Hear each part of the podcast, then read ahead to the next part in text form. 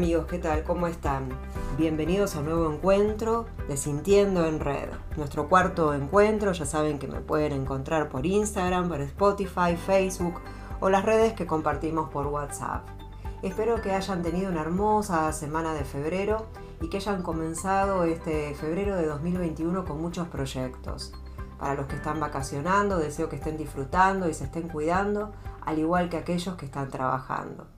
Y hoy vamos a hablar sobre un tema que es muy importante, que son los estímulos externos que cambian nuestro estado interno.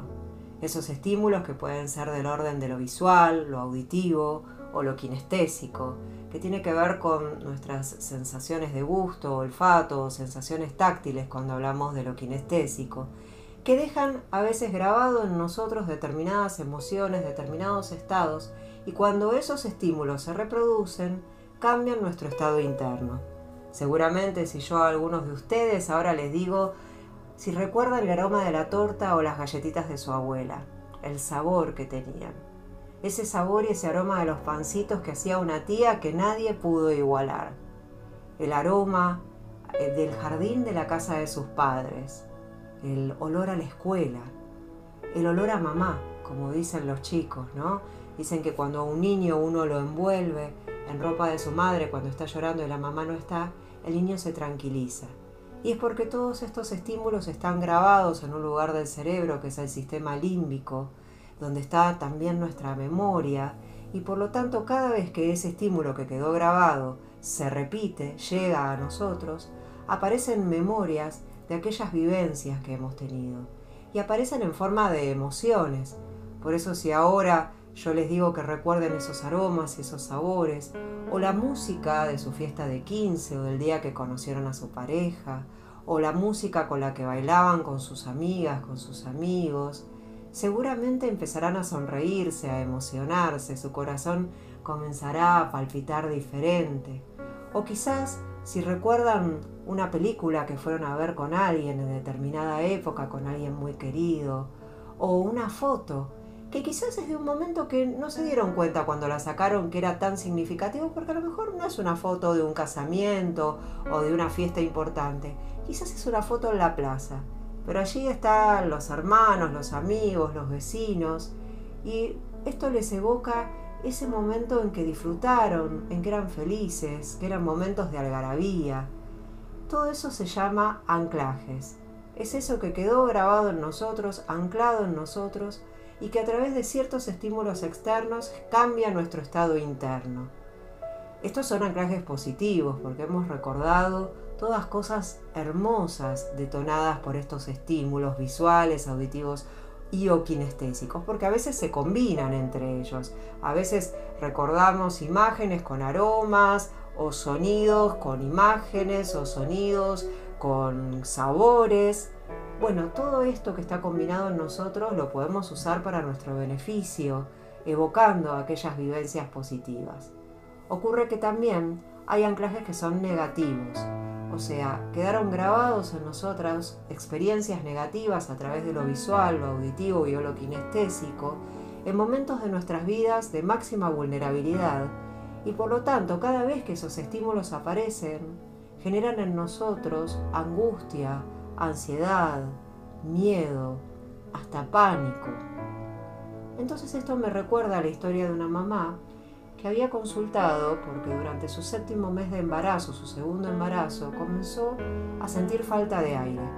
A la noche se ponía muy angustiada, no podía dormir, tenía que abrir la ventana, eh, su embarazo cursaba durante el invierno, para sentir que le entraba el aire por la nariz, porque sentía como la nariz ardiendo, caliente, que no le permitía respirar. No soportaba ni siquiera el viento del secador de pelo. Esta mamá rápidamente se dio cuenta que no tenía que ver con un problema de salud física, sino tenía que ver con algo que estaba en su mente, no bien elaborado, y que había aspectos emocionales que se estaban manifestando a través de las señales de angustia, de ansiedad, de miedo que le estaba dando su cuerpo. Por suerte pudo hacer una buena lectura de esto y consultar a personas idóneas en el tema. Y esta consulta fue a través de la programación neurolingüística. Allí pudo darse cuenta que había sufrido un trauma, un trauma generado por anclajes negativos. Y estos anclajes negativos habían ocurrido luego del primer parto. El primer parto había nacido un niño hermoso de 4 kilos con 370, pero ocurría que, ese parto había sido un parto inesperadamente complicado, para asombro de la mamá, para asombro del papá, del niño y para asombro de los médicos. Había sido muy complicado en especial para la mamá, quien había quedado por un tiempo con algunas secuelas. Este aquí que en una oportunidad el médico obstetra, cuando la realizaba en un control, le dijo que realmente nunca había visto en tantos años de experiencia un parto tan delicado y que realmente él le había salvado la vida porque se podría haber muerto en el parto. Como ella estaba mejorando y su bebé estaba espléndido, no tomó en cuenta conscientemente ese comentario, como tampoco tomó en cuenta conscientemente el comentario del pediatra, que justificando que ella por su estado de salud no pudo amamantar, dijera si los que querían que amamantara creían que ella era la difunta Correa. Tampoco le dio conscientemente demasiada importancia, porque su bebé estaba creciendo magníficamente con las mamaderas que el pediatra le había indicado. Realmente era un niño muy sano. Entonces, pasó el tiempo y cuando llegó el segundo embarazo, no casualmente en el séptimo mes de embarazo, cuando se aproxima el parto, aparecieron estas manifestaciones físicas. Falta de aire, miedo, angustia, miedo a quedarse dormida. Y era la expresión de lo que quedaba anclado, había quedado anclado como miedo a la muerte en el parto. Y esos esos estímulos externos auditivos, que eran esos comentarios de los médicos, en un momento de máxima vulnerabilidad de la vida de una puérpera, de una mamá que recién había parido, obviamente quedaron grabados y quedaron grabados en la mente inconsciente, que los venía a traer a través de síntomas físicos como una alerta de que algo podía pasar porque alguien se lo había dicho. Eso había quedado grabado y ella sabía que tenía que cuidar de su vida por su bebé que venía, por el bebé que ya tenía y porque ella misma quería seguir viva. Por suerte, estos anclajes negativos pueden colapsarse. Se puede hacer lo que se llama colapso de anclas. Y es con lo que la mamá trabajó. Primero, reviviendo el parto que había tenido, borrando esas experiencias negativas, transformándolo en el parto deseado. Y después, proyectando un nuevo parto, cómo quería que fuera con cada detalle, visual, auditivo, kinestésico, cómo quería ella que fuera su nuevo parto. Y realmente, como la mente inconsciente obedece todas nuestras órdenes, a ola de aquello que no nos damos cuenta, porque nuestra mente inconsciente no registra la diferencia entre lo real y lo imaginario. Por eso cuando nos imaginamos algo negativo, nos ponemos nerviosos, temblamos, transpiramos, nos vienen palpitaciones. Y lo mismo ocurre, por suerte, cuando imaginamos algo positivo, nos sentimos confiados, relajados. Esos son anclajes en un caso negativo y en el otro lado positivo. Y nosotros podemos aprovechar esta facultad que tiene nuestra mente inconsciente de creer aquello que imaginamos y comenzar a imaginar y a recrear situaciones que vivimos de una manera traumática, recrearlas de manera positiva. Por eso lo que yo te propongo es que te ubiques en un espacio en tu casa, que es el espacio que vos vas a, digamos, contratar como el espacio de la vivencia negativa. Y vas a contratar otro espacio que va a ser el de la vivencia positiva. Vas a entrar en ese espacio de la vivencia negativa y la vas a recordar con sus detalles, la vas a vivir con el cuerpo, ¿sí? Dicen que las manos son el mouse del cerebro, te vas a expresar con todo lo que sentís cada vez que ese estímulo de afuera llega a vos y te genera esas emociones negativas. Quizás hasta recordás el momento en que esto comenzó. Quizás hasta tenés identificado el detonante de estos estados negativos en vos, cómo comenzaron, cuándo se grabaron, cuándo quedaron anclados. Una vez que lo reviviste, vas a salir rápidamente de ese espacio y te vas a sacudir. Vas a sacudir los brazos, las piernas, la cabeza, vas a caminar un poco, como sacándote toda esa energía de encima, haciendo lo que llamamos un cambio de estado.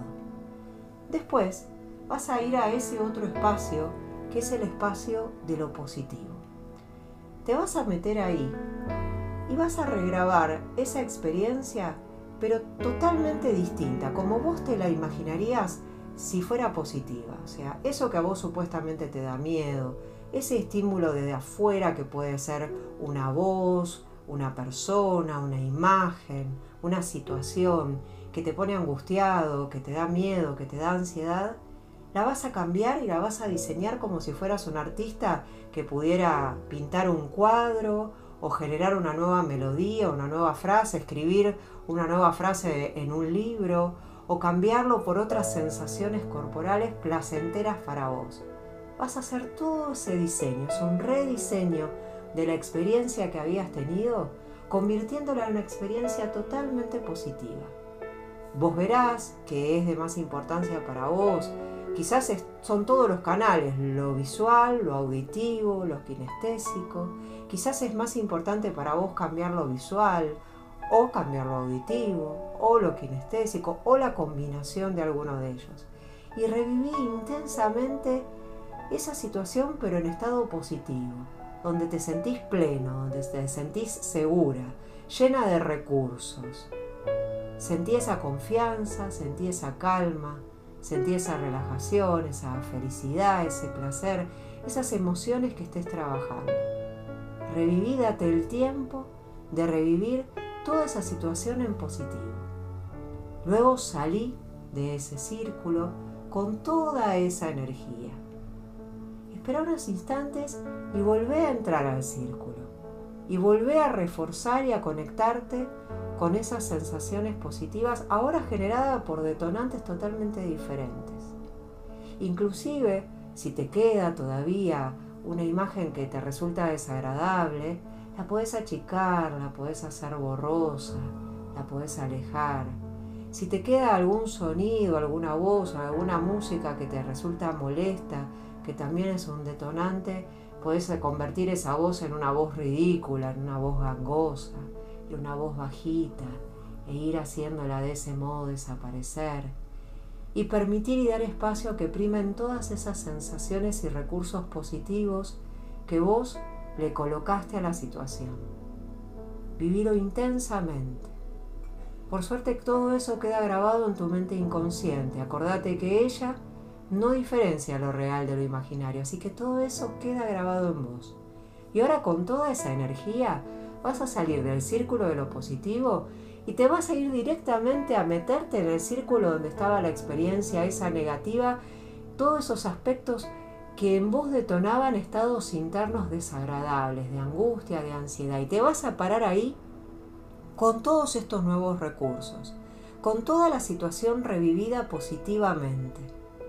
Y te vas a quedar ahí vas a ver que tu mente, que es muy sabia, por lo que llamamos por default, va a elegir este nuevo estado, el estado positivo, y se va a ver colapsado definitivamente, va a haber desaparecido definitivamente ese anclaje negativo.